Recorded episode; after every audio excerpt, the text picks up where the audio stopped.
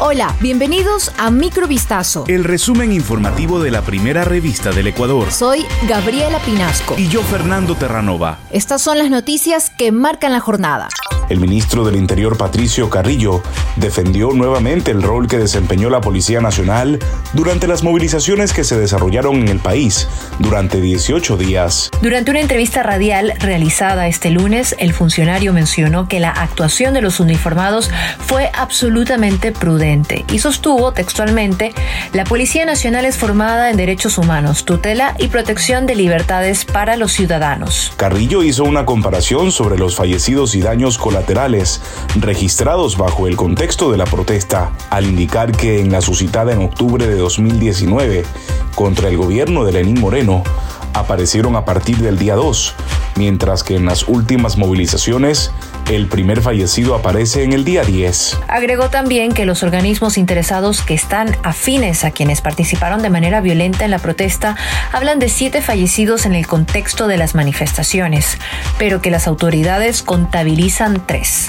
El gerente general de la empresa pública de petróleo Petroecuador, Ítalo Cedeño, mostró su predisposición a colaborar con las investigaciones de un caso de presunta corrupción relacionado con la oferta de cargos públicos en varias instituciones, entre ellas la que preside. Cedeño puso el pasado jueves una denuncia ante la Fiscalía para que realice las investigaciones y determine responsabilidades civiles y penales para los autores materiales e intelectuales que estarían relacionados en la presunta vinculación de varias instituciones, entre ellas Petroecuador, en el tráfico de influencias y cobros económicos para la entrega de cargos, según señaló Petroecuador este domingo. El pasado 21 de julio, la Fiscalía informó que se detuvo a ocho personas por supuesta asociación ilícita en el operativo denominado Danubio, realizado en el marco de una investigación que desvelaría aparentes actos de corrupción vinculados con la presunta oferta de cargos en instituciones públicas. Petroecuador indicó este domingo que la denuncia permitirá esclarecer estos hechos que estarían afectando el buen nombre y la gestión desarrollada en esta institución.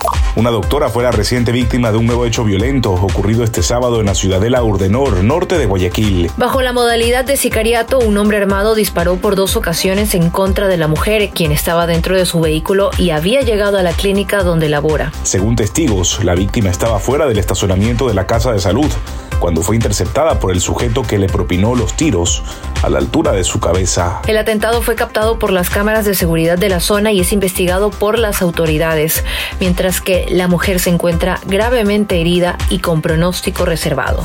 Desde la madrugada de este lunes, primero de agosto, pacientes del Seguro Social empezaron a llegar al IES Quito Sur para agendar una cita médica lo que provocó una larga fila que se extendió varias cuadras. En redes sociales se difundieron videos en los cuales se observa a decenas de personas intentando ingresar a la casa de salud para obtener un turno.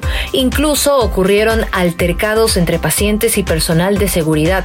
Un vidrio habría resultado roto, por lo que tuvo que intervenir la policía. Ante los reportes sobre las aglomeraciones que se registraron esta mañana, la institución informó que se ampliaron los días para agendar citas médicas de desde este mes, la programación de citas en esta casa de salud será de lunes a viernes de 7 de la mañana a 7 de la noche. Anteriormente los turnos se entregaban los primeros y últimos días de cada mes, pero desde este lunes, primero de agosto, los asegurados podrán acudir al hospital todos los días en el horario establecido para solicitar una cita médica.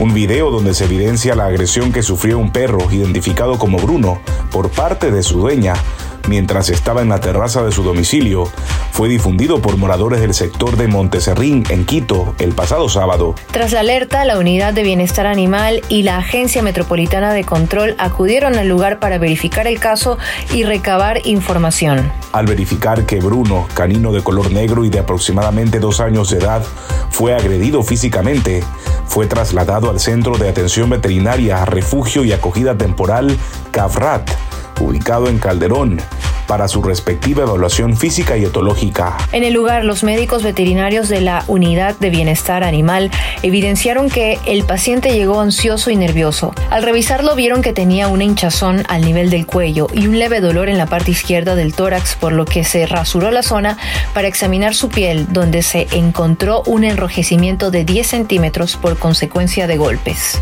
Esto fue Microvistazo. El resumen informativo de la primera revista del Ecuador. Volvemos mañana con más. Sigan pendientes a vistazo.com y a nuestras redes sociales.